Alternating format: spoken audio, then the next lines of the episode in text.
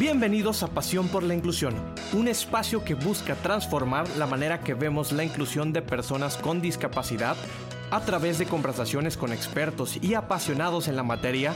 Buscaremos inspirar a la sociedad para construir una comunidad cada vez más inclusiva.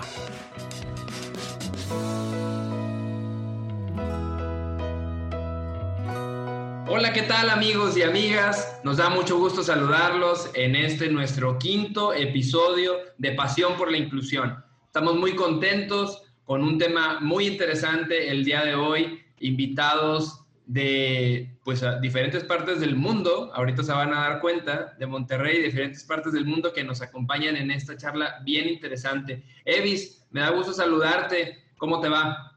Pues muy bien, Gabriel, súper contenta. Bien, bien contenta el día de hoy por los invitados y las invitadas que tenemos. Entonces, pues los presentamos, ¿cómo ves? ¿Qué te parece si nos los presentas? Muy bien. Bueno, pues el día de hoy le damos la bienvenida a tres personas muy, muy queridas. Son Paola Treviño, consagrada a Dios desde hace 25 años, misionera de corazón, y que en este momento se encuentra nada más y nada menos que en Israel. Entonces, pues desde bien lejos, pero pues con el afecto bien cerquita, Paola, bienvenida. Gracias. Y también está con nosotros Blanca Suárez, del área de calidad de vida de Andares ABP. Bienvenida, Blanquis, qué bueno que estás aquí. Gracias, hermosa. Y también está con nosotros Juan Carlos Treviño, director de programas de atención en el Instituto Nuevo Amanecer. Blanca y Juan Carlos, junto conmigo, formamos parte de un equipo a quienes mandamos un saludo y mucho cariño, si nos están escuchando, de un equipo interinstitucional que durante tres años realizó viajes de trabajo a Haití para brindar capacitación e implementar un programa de atención a la discapacidad en base a las estrategias de las diferentes organizaciones. Entonces, todos los que están aquí, a excepción de un servidor, tienen en común Haití, ese viaje, ¿no? Eh, me gustaría comenzar con Paola, quien hasta donde yo sé eh, tuvo mucho que ver con esta iniciativa, para que nos platiques del contexto. ¿Cuál fue el contexto brevemente, Paola? ¿De qué se trató? ¿Cómo inició esta idea? ¿Por qué invitar a estas asociaciones? Muchas gracias, Gabriel. Y antes que nada, eh, un abrazo enorme a mis queridos hermanos y amigos, compañeros eh, Juan Carlos Blanquis y Eva, la verdad, fueron para mí un, agregado que jamás pensé tener en mi vida.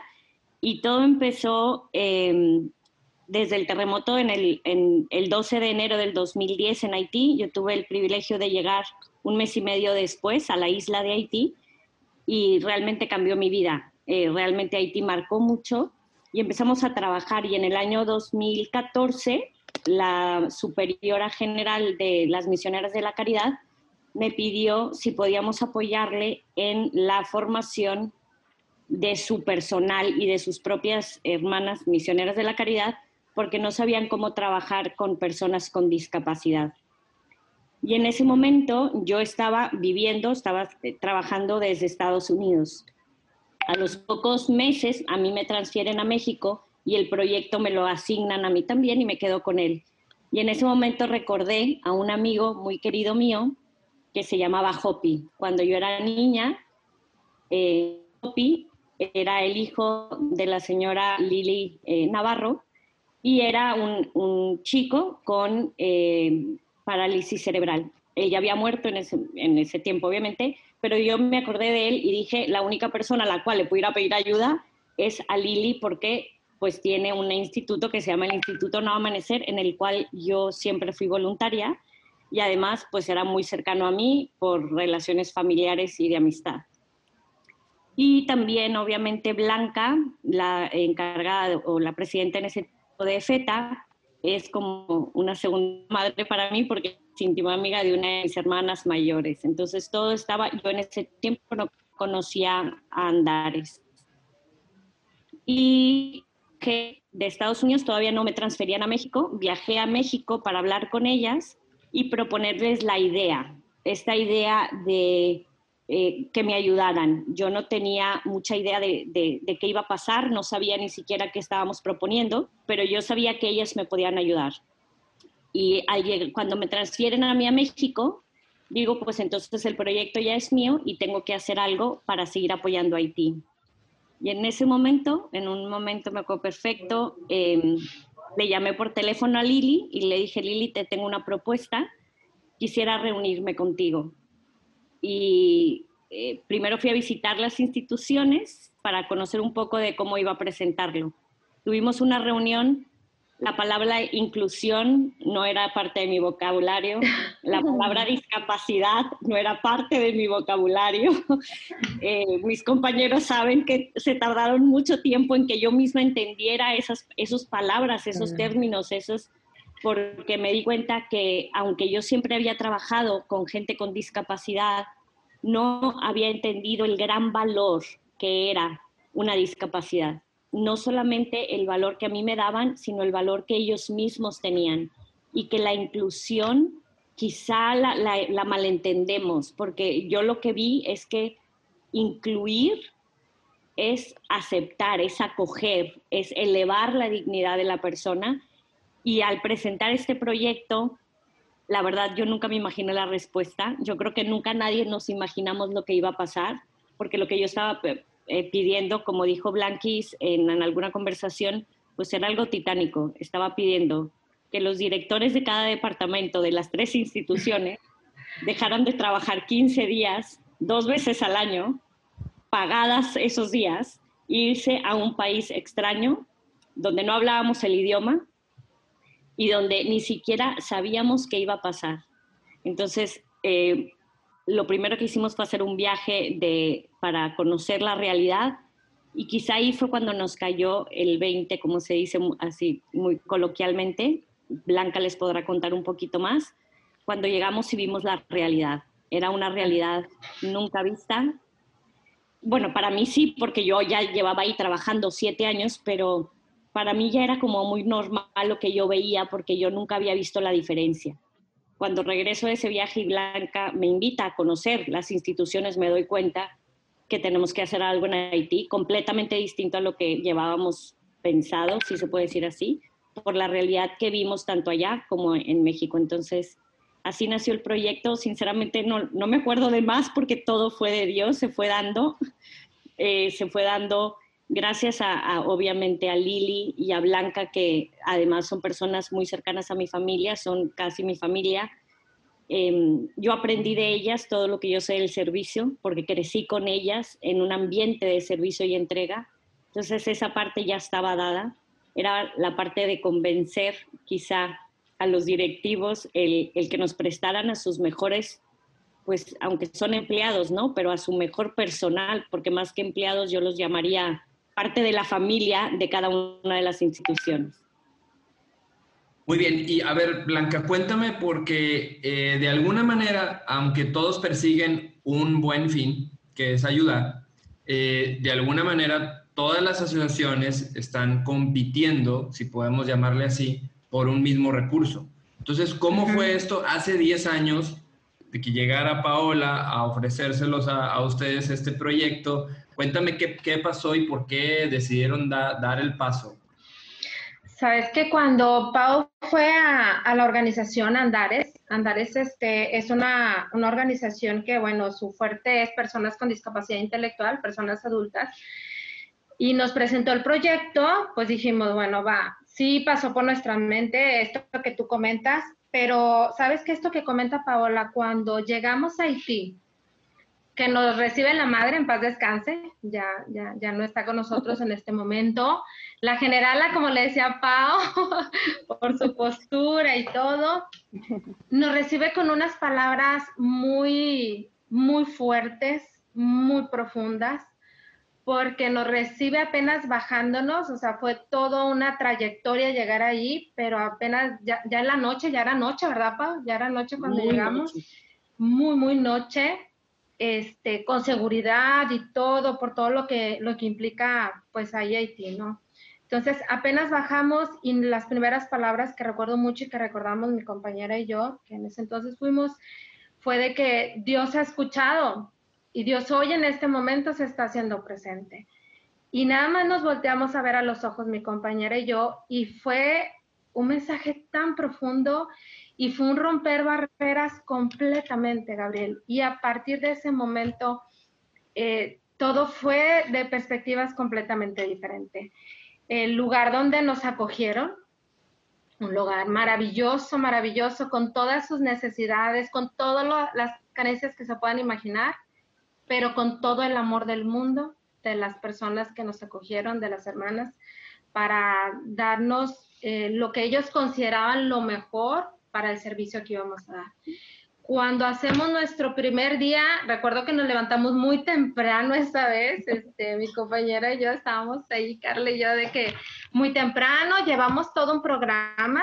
Este, déjame platicarles que antes del viaje hicimos, estuvimos reuniones en, en Andares, varias reuniones para hacer una logística, bajar programas, todo, todo lo que queríamos compartir y todo lo que íbamos a implementar. Llevábamos este, presentaciones, llevábamos videos, llevábamos muchas cosas para hacer.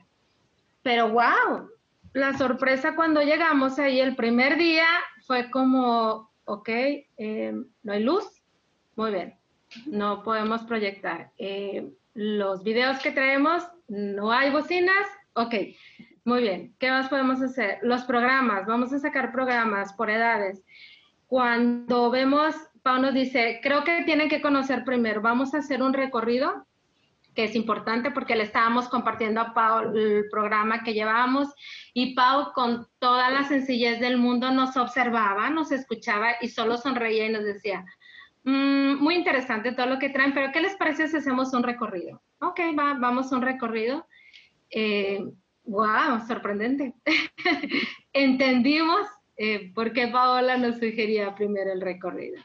Y ahí fue donde pues empezamos a aterrizarnos a una realidad y a caer en cuenta que, que no hay como empezar desde la sencillez, desde lo básico, desde lo más, más sencillo que nos podamos imaginar.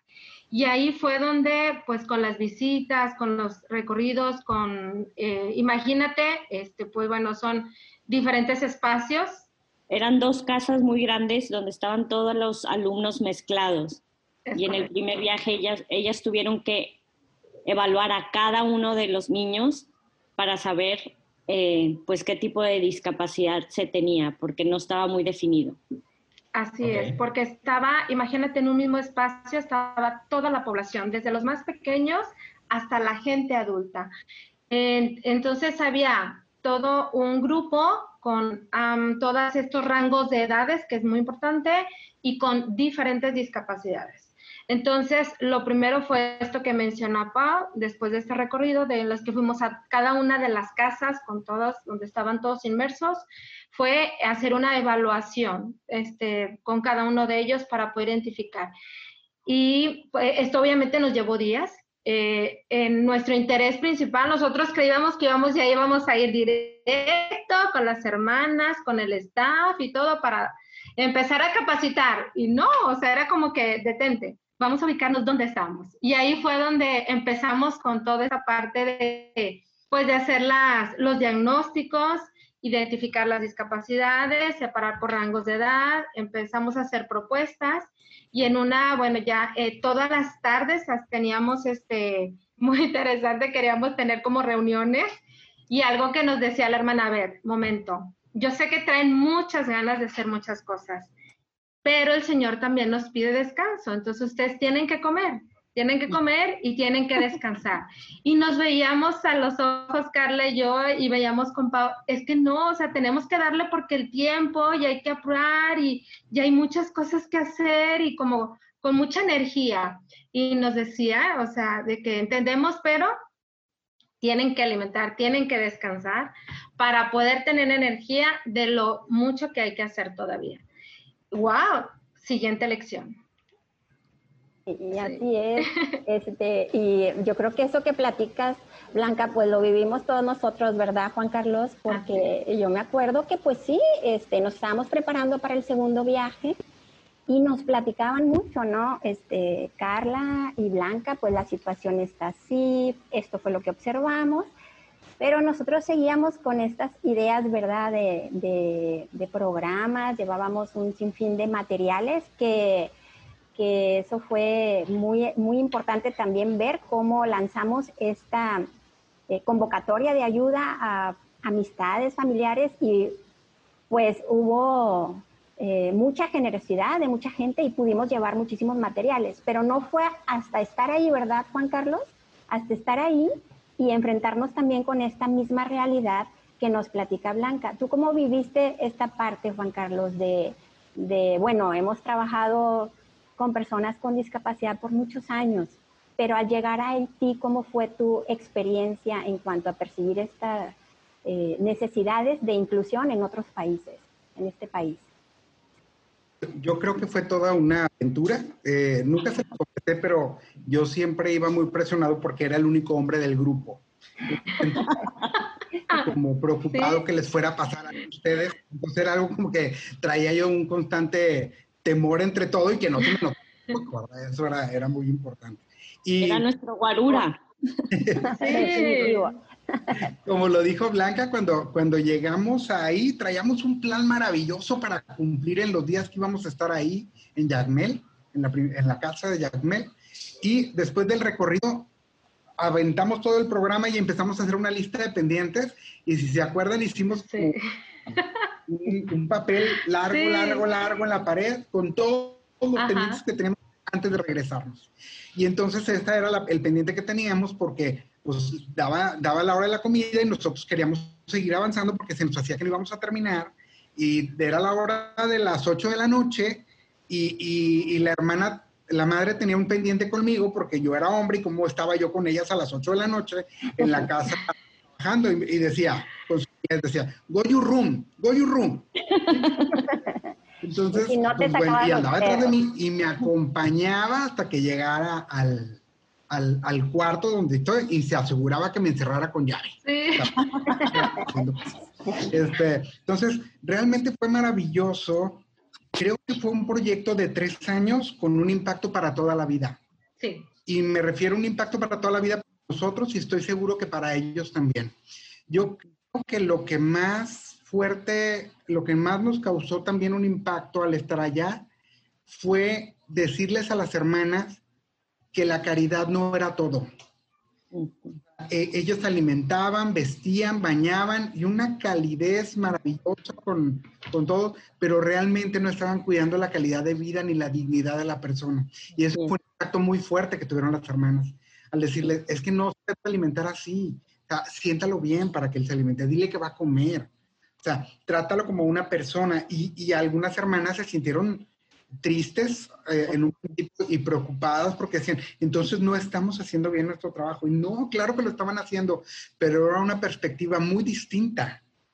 Y que fue maravilloso, que, que pensábamos que eso no, jamás iba a cambiar. Y al final, cuando vimos los resultados después de los viajes y el ver que tenían un área de terapia física y el ver que tenían un área de escuela y el ver que tenían horarios establecidos para atención, sí, que tenían sillas de ruedas que jamás las habían usado, las tenían en un contenedor viejas y que las adaptamos y que ahora sí los niños tenían un horario en el que estuvieran sentados. realmente, realmente un proyecto muy impactante, muy impactante. Ya no pudieron hacerlo igual las casas. Las casas, todas eran color beige y la última vez que fuimos eran de colores. Sí. Decían eso. Y ellos tenían como políticas muy claras de, de, pues es beige, ¿verdad? Porque es una casa de Dios y, y, y, fue de colores al final. Entonces realmente fue de mucho impacto. Creíamos que no íbamos a lograr al final las cosas, pero las cosas se fueron dando este, de una manera pues que solamente Dios sabe cómo. Hermanas que no tenían, o sea, era el servicio, era lo principal para ellas, sin embargo, no sabían que se podían divertir con los niños, no sabían que podían cantar con los niños y que eso hacía más placentero el trabajo también para ellas. Paola, cuéntame alguna anécdota o, algo que, a ti te haya marcado y también eh, me gustaría también preguntarte, Paola, ¿qué de lo que aprendieron allá crees que fue de las primeras cosas que aplicaron eh, en, México o en nuestro entorno? Mira, eh, Gabriela, digo, ahorita a muchas anécdotas, pero yo creo que quizá lo más importante aquí, digo, todo es importante, como decía Juan Carlos, eh, lo que se vio de inicio a fin fue completamente noche y luz, o sea, noche y día, oscuridad y luz, realmente. Se hicieron, nada más para que sepan el contexto, se hicieron 11 misiones con las tres instituciones y participaron 98 misioneros en total y es en lo que yo me quería centrar. Quizá hubo un doble impacto. El impacto a la comunidad haitiana, es decir, a todo el personal haitiano, el staff que aprendió de cómo tratar a una persona eh, con discapacidad, las misioneras, o sea, es decir, las hermanas, pero luego los misioneros. Nosotros llevábamos niñas desde los 16 años hasta los 25 que eran los que ayudaban realmente a los seis doctores que llevábamos, o a los, yo le llamo a todos doctores, pero eran las educadoras, los terapeutas físicos, las psicólogas. Estos, este personal llevábamos seis casi siempre, y luego llevábamos un grupo de 18, 20 jóvenes, 30 jóvenes. Y ver el, el cambio, ver la mirada transformante de un joven que al parecer lo tiene todo y llegar y ver cómo cambian su perspectiva de la vida y su perspectiva del ser humano, yo creo que eso es un valor agregado que, para mí era muy importante, obviamente, porque había sido mi labor. Pero como dijo Juan Carlos, algo que también logramos ver es que no solamente fuimos a trabajar y enseñar o a poner en práctica los proyectos que sí estaban muy, muy delimitados por el área de alimentación, de terapia física, de terapia cognitiva, educación, toda esta parte, ¿no? Pero quizá el impacto más grande que yo vi fue em, la, eh, cómo, se, cómo se rompieron las barreras de, de, la mirada hacia la discapacidad en los trabajadores y en los, y en los misioneros. Porque ya no era simplemente implementar un programa, sino era, como decía Juan Carlos, eh, y, Blanca, la palabra amor salía siempre a relucir, porque ya era, no, no fuimos a trabajar y dejar un programa, sino fuimos a enseñarles lo que era la vida en sí. Y no porque no era enseñar, creo que me equivoqué el término, simplemente fuimos a compartir una experiencia de vida que cambió la vida de las personas, porque no, no, no dejamos un manual, además que lo dejamos, pero sí dejamos mucho más que, eso. Digamos que fue un ganar-ganar. Ganaron ellos y también todo el equipo que, llevaron, casi 100 personas, pues se trajeron infinidad de conocimientos. Así es. Y yo creo que marcó nuestra vida para siempre. Eva, Blanca, Juan Carlos, no me dejarán mentir. Yo creo que nos marcó para siempre. Ah, eh, Blanca, ¿tú, ¿tú, qué opinas de, de esto? ¿A ti qué te dejó? Sabes que eh, al, escuchar ahorita a Paola, mm, cuando regresamos, más bien cuando estábamos ahí primeramente, me encantó una, en, algún momento a un compañero de trabajo, ya hoy amigo, siempre tiene una frase muy que Carlos la conoce, zapatero a su zapato. Eh, y, esta frase, wow, me impactó mucho porque cuando estás allá, eh, obviamente pues todos tenemos un corazón, sentimientos, emociones, etcétera, etcétera, y lo que quieres es ir a apoyar desde tu experiencia. Y cuando estás ahí te das cuenta de que, ok, yo soy buena en esto, pero Juan Carlos es muy bueno en esto, pero Evita es maravillosa en esto.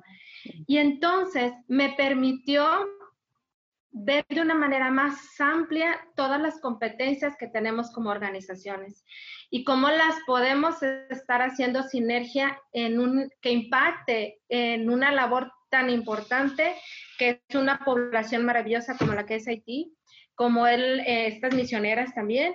Entonces, wow, e, eso para mí fue un valor muy agregado que, que me dejó de mucho aprendizaje de reconocer en mí, pero reconocer en mis compañeros todas esas fortalezas que tienen en su expertise y que esa expertise nos llevó a poder trascender en la vida de las personas haitianas, como lo dijo Pau, de las misioneras, porque también fue retador esa parte, de los mismos empleadores, wow, fue todo un tema también, pero bien padre, Gabriel, porque el equipo fuimos muy cuidadosos en que, en que todos los que íbamos, ok, lo tuyo son las familias, lo tuyo es la gente adulta, lo tuyo son los pequeños, lo tuyo es que la parte educativa, lo tuyo es la calidad de vida, lo tuyo es la... Entonces, imagínate un cóctel de todas estas cosas maravillosas y que en ese momento, te lo puedo súper asegurar, este, de mis compañeros y todo, no había de que yo pertenezco a ti, yo pertenezco acá. No, ahí era de que, ok, aquí va, y aquí lo pongo, y aquí lo pongo. Sí, ¿sabes cómo me, me imagino, Juan Carlos, que, que eran eh, eh, como en el, ese famoso equipo de los Estados Unidos de básquetbol que fue a las Olimpiadas y que llevaba a todas las estrellas de la NBA. Así me, así me los imagino ustedes. O sea, me imagino como que llevaron el, el famoso Dream Team, el equipo del sueño, con muchas personalidades como la de Evis, la de Blanca, la de Paola, la de Juan Carlos. ¿Tú cómo, cómo a ver, cómo lo, lo viste ya en, en, la cancha, Juan Carlos, ese, ese equipo allá en acción? Yo creo que como dice Blanca, cada uno teníamos especialidades, pero la especialidad de todos era la multifuncionalidad. Sí. Todos teníamos que entrarle a todos. yo no era carpintero y salí carpintero. Este, Blanca aprendió a hacer férulas porque yo sabía, entonces ella le entró al quite conmigo. Yo aprendí cosas que hacía Eva en cuanto a cómo educaba y cómo hacía las cosas. Entonces, realmente, sí, cada uno su especialidad, las uníamos pero teníamos que ser multifuncionales porque teníamos que trabajar al menos de dos en dos, porque era imposible, yo me voy a trabajar con una persona o con otra. Eran proyectos más grandes donde tenían que impactar en todos los demás. Y, y fíjate que, que, tú me decías algo muy importante al principio, Gabriel, que tenía que ver con cómo las organizaciones, si a veces competimos, porque aquí, ¿qué pasó? O sea, realmente creo que las tres organizaciones que fuimos, hablando de las organizaciones de, atención a discapacidad que, es aquí en, en, Monterrey, en Nuevo León, realmente lo que nos unía es el servicio. O sea, el servicio no tiene idiomas, no tiene fronteras, no tiene ni siquiera religión, porque íbamos de varias religiones. Esto no tenía nada más, y, Paola, obviamente, representando a la Iglesia Católica, ¿sí? Pero íbamos de diferentes religiones. Entonces ahí nos damos cuenta que realmente podemos competir siempre y cuando sea para mejorar lo que, lo que vamos a hacer en conjunto. Solamente. ¿Qué opinas de eso, Paula? Em, yo creo que, mira, se me están saliendo las lágrimas, aunque sé que los que nos escuchan no nos pueden ver, pero para mí quizá fue esa la lección más grande, y lo digo de corazón, que era una humildad ver a estos profesionales, a estas instituciones, escuchar a una servidora que pues yo ni sabía de lo que estaba hablando, ni conocía, pero conocía el país, ¿no?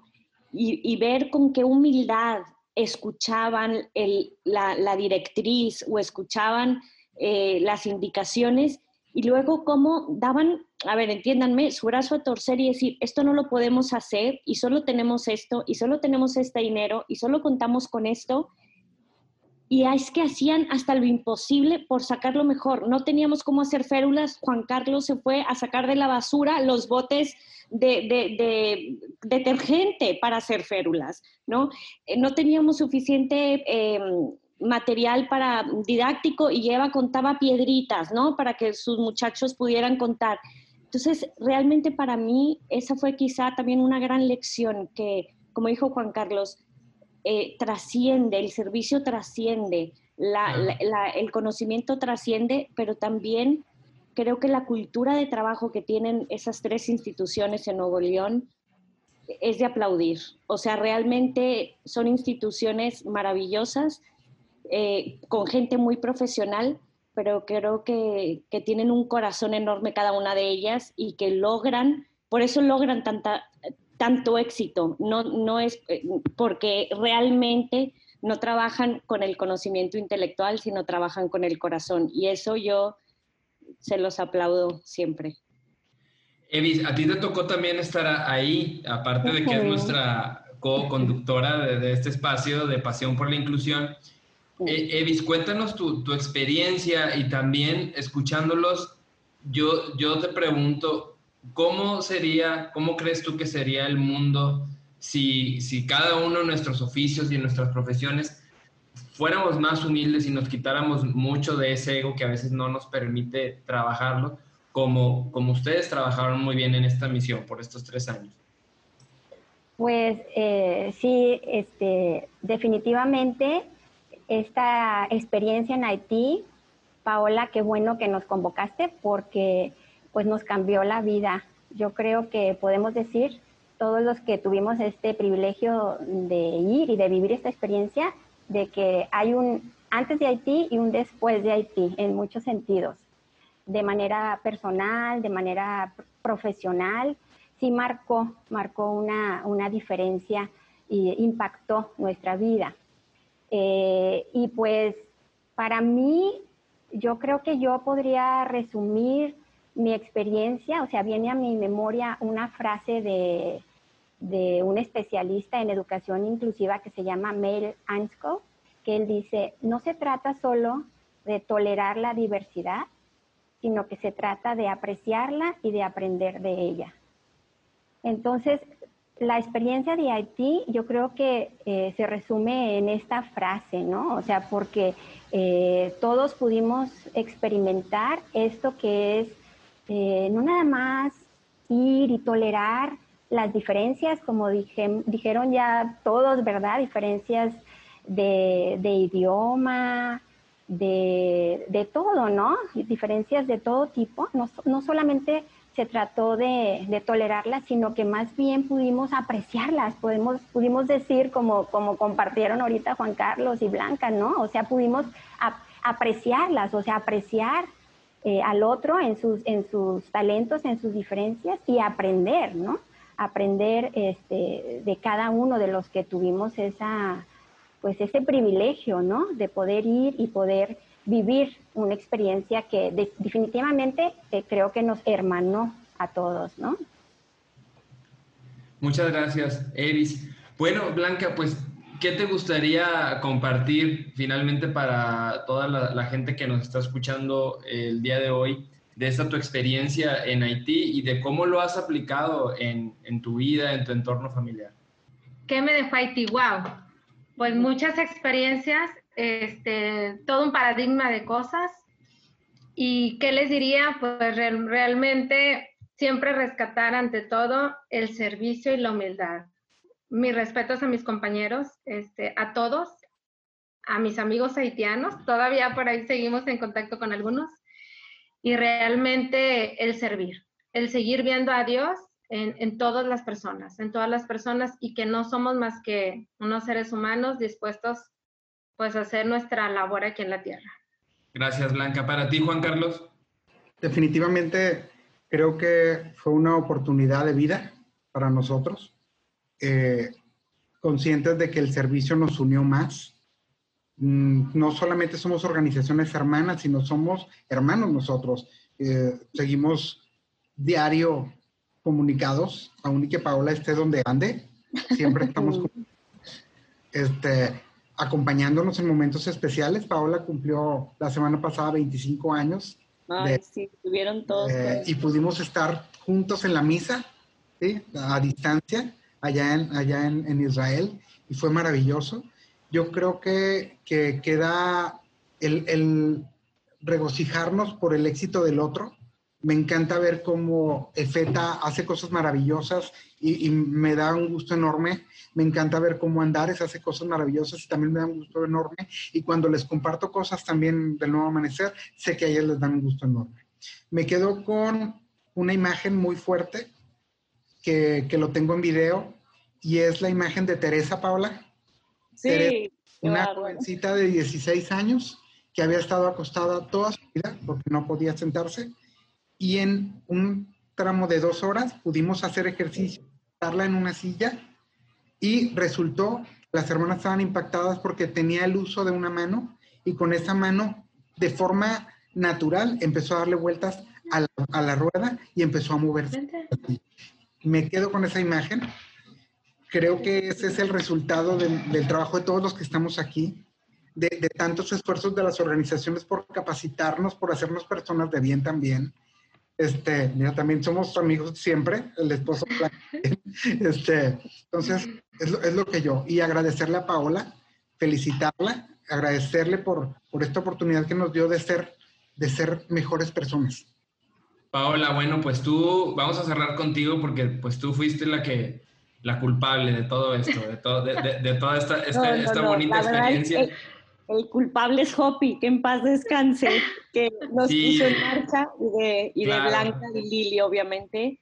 claro, pues, pero, pero también, es, también es muy importante dar el, dar el paso, ¿no? Porque a veces del pensamiento a la acción, a veces es, es donde nos quedamos tú decidiste dar eh, ese paso hace 10 años en un momento donde pues todavía no existía mucho este concepto, como dices, de la inclusión, de la colaboración, de trabajar en, red, y tú te animaste, fuiste a tocar las puertas adecuadas, esas puertas se abrieron, y qué bonito que hoy eso nos está dejando material y contenido bien bonito para, eh, para este programa de Pasión por la Inclusión. Regálanos tus conclusiones. Pues muchas gracias, Gabriel, y gracias a todos. Pero antes que nada, yo quisiera mencionar a todo el equipo, porque ahora estamos aquí cuatro, pero pues nos falta mencionar a la doctora Consuelo, a Carla, Noelia, a Rebeca, alias Choco, Jessie, Jessica, Fabi, Magdis, Ana María, Anita. Todos ellos ah, me acompañaron y estuvieron con nosotros desde el inicio en, en los preparativos y luego ya en, en la, ahí en el campo de trabajo sin duda una gran familia que hemos formado y yo creo que eso es lo que yo más aprendí, ¿no? Aprendimos que el amor es más fuerte, que rompe barreras, fronteras, culturas, que genera una hermandad y amistad, que logra mucho más de lo que hayamos planeado y programado. Y aprendimos que el amor es la misión y que la misión es el amor. Y también pues aprendimos eh, que la dignidad humana es lo más importante y no solo eso, sino que estas cinco instituciones están unidas por el amor y el respeto al ser humano y son cinco instituciones unidas para dar vida, cinco instituciones que creen en el hombre y creer en el hombre es creer en su bondad, creer en su bondad es creer en su dignidad. Así que hemos aprendido eso, que el amor es la misión y la misión es el amor. Oye, Paola, ¿y, para cuándo la, siguiente? Probablemente haya gente que nos esté escuchando y, se, motive y se anime para pues, hacer otra misión. ¿Cómo, cómo, ¿Cómo le podemos hacer? Ya estamos pues, apuntados todos. Como estamos apuntados todos. Sin duda, creo que tenemos que regresar. Yo también quisiera decir antes de concluir, obviamente que la próxima misión, esperemos Dios nos lo permita en verano de para darle un seguimiento en el verano que entra, en un año, para dar seguimiento a todos los programas implementados pero sí, también yo quisiera mencionar que algo que, marcó, que a mí me marcó mucho fue el primer viaje que yo hice a Haití hace 10 años y fui a esas instituciones, era un lugar deprimente. Salías con el corazón roto, eh, con las, o sea, no, no, no podías ni caminar más de cinco minutos en, en, esas, en esas paredes y cuando salimos de ahí, no me dejarán mentir, los que me acompañaron en la última misión en mayo del 2019, alegría, entusiasmo, felicidad, color, canto, baile, las misioneras de la caridad bailando y cantando, los haitianos tocando los bongos y los niños sentados comiendo y caminando. Y George, por ejemplo, que no caminaba, que tenía sus piecitos completamente callados, de arrastrarse, lo veíamos caminando. Entonces, eh, pues, si podemos decir que pudimos tocar los frutos de esos tres años, los pudimos ver. Entonces, creo que también eh, son, fueron años de mucho trabajo, pero también años de mucha gratificación, porque pudimos ver la luz. Y, y creo que es lo que ustedes tienen el privilegio de verlo todos los días en primera fila. ¿no? Cuando un niño agarra su lápiz por primera vez, cuando una persona sonríe por primera vez. Entonces, y una anécdota muy aprendible también que me están aquí recordando, ¿verdad? A ver. Ese video que mencionó Juan Carlos le costó nada menos y nada más que 17 mil pesos enviarlo a Monterrey para que la gente lo viera. O sea, tuvo mucho valor en todos tuvo los Tuvo muchísimo valor, ¿verdad, Juan Carlos? Qué pena, pero bueno. no se podía usar el internet y él empezó a compartirnos ese video por la emoción y luego nos dijo mil pesos a cada uno que lo vio. Este, yo quisiera de verdad terminar agradeciéndoles a todos, pues la labor que hacen todos los días, porque a veces puede ser cansada, ¿no?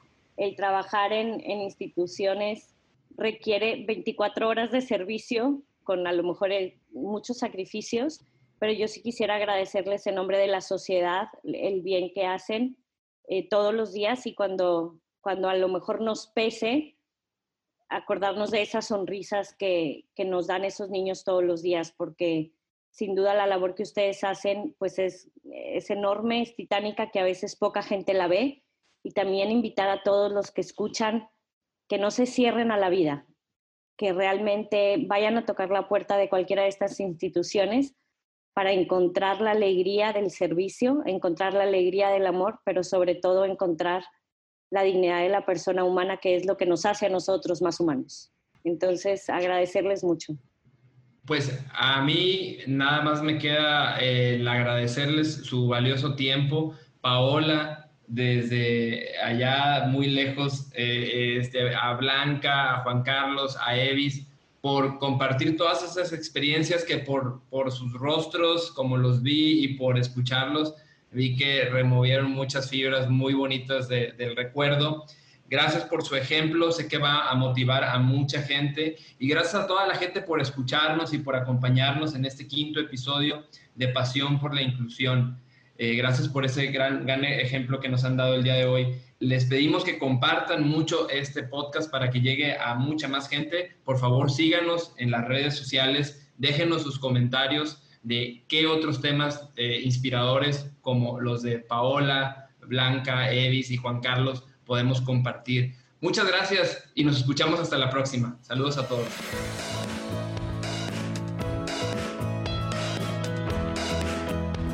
Muchas gracias por haber escuchado este episodio de Pasión por la Inclusión. Si quieres apoyar esta causa, te invitamos a hacerlo en www.efeta.edu.mx.